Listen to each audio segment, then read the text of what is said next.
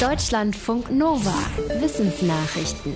Auch in diesem Jahr hat es nicht geklappt, das größte Meeresschutzgebiet der Erde zu schaffen in der Antarktis. Die Einrichtung der großen Schutzzone wird mindestens um ein weiteres Jahr verschoben, obwohl Umweltfachleute das Schutzgebiet dringend fordern, auch um das 1,5 Grad Ziel gegen die Erderwärmung noch zu schaffen.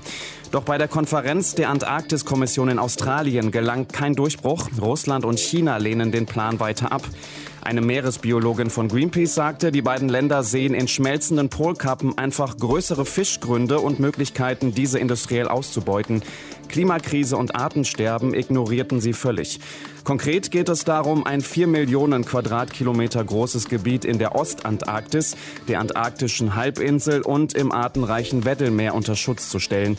Wenn die Biodiversität dort erhalten bleibt, dann kann das Meer auch weiter CO2 aufnehmen und den Planeten kühlen. Jupiter ist der fünfte Planet unseres Sonnensystems und auch wenn nicht wirklich bekannt ist, was sich unter seiner Oberfläche befindet, seine farbenreiche Atmosphäre können wir sogar mit einem kleinen Hobbyfernrohr gut betrachten. Dabei fällt ein großer roter Fleck auf der Südhalbkugel des Planeten auf. Ein riesiger Wirbelsturm, der groß genug wäre, um die Erde zu verschlucken. Mit Hilfe der Sonde Juno, die den Jupiter seit 2016 umkreist, haben Forschende diesen großen roten Fleck genauer untersucht. Sie haben festgestellt, dass der Wirbelsturm viel tiefer in die Jupiteratmosphäre reinreicht als bisher vermutet, nämlich etwa 350 bis 500 Kilometer unter die Wolkendecke. Deshalb schlussfolgern die Forschenden, dass es dort Niederschläge und abwärts strömende Winde geben muss, die möglicherweise eine wichtige Rolle bei der Entstehung und Erhaltung des großen roten Flecks spielen.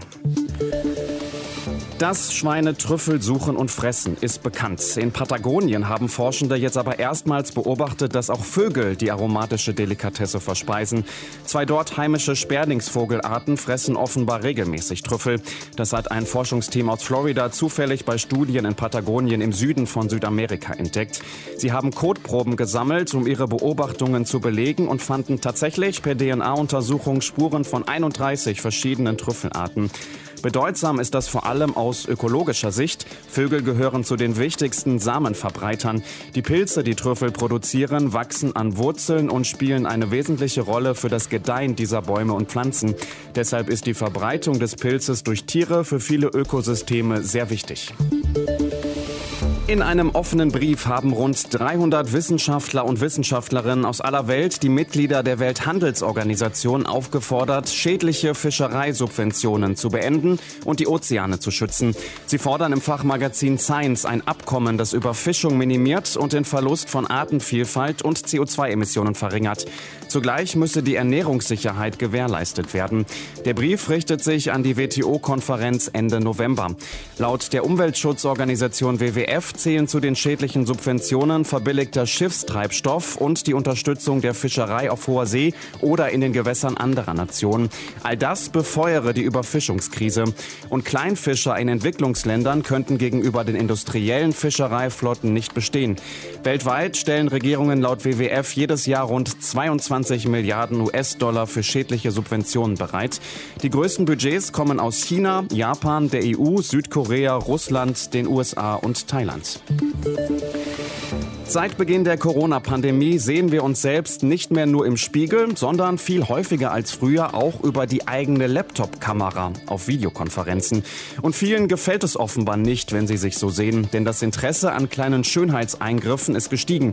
Nach Einschätzung der ästhetisch-plastischen Chirurgie liegt das auch an der Maskenpflicht, denn seitdem Mund und Nase bedeckt sind, schauen wir genauer auf die Augenpartie. Eine Patientenbefragung, die jetzt auf einer Jahrestagung vorgestellt wurde, hat ergeben, dass in Praxen zwischen September 2020 und Juni dieses Jahres vor allem Botox gegeben und Falten unterspritzt wurden. Solche Eingriffe ohne größere Schnitte machten fast drei Viertel aller Behandlungen aus, knapp ein Drittel mehr als 2019. Auch OPs zur Oberlidstraffung am Auge wurden stärker nachgefragt. Roboter sind mittlerweile fast überall im Einsatz. Sie können tauchen, fliegen als Drohne durch die Luft und erkunden sogar fremde Planeten. Was bisher schwierig war, ist die Fortbewegung unter der Erde, denn es ist schwer, in den Untergrund einzudringen und die körnige Umgebung bedeutet starken Widerstand beim Vorwärtskommen. Forschende der Universität von Kalifornien haben es trotzdem geschafft und einen robotischen Grabwurm entwickelt. Als Vorbild haben sie drei Strategien der Natur genutzt. Zum einen Wurzeln, die immer nur an der Spitze wachsen und damit nur dort dem Widerstand des Bodens ausgesetzt sind. Zum anderen Tiere, wie der Sandoktopus, der einen Wasserstrahl ausstößt, um das Sediment aufzulockern. Und zum dritten Grabschlangen, die einen nach oben hin abgeschrägten Kopf haben. Auf Basis dieser drei Strategien entwickelte das Team einen Bohr Bohrroboter, der sich schneller durch den Untergrund bewegt als ein Maulwurf. Deutschlandfunk Nova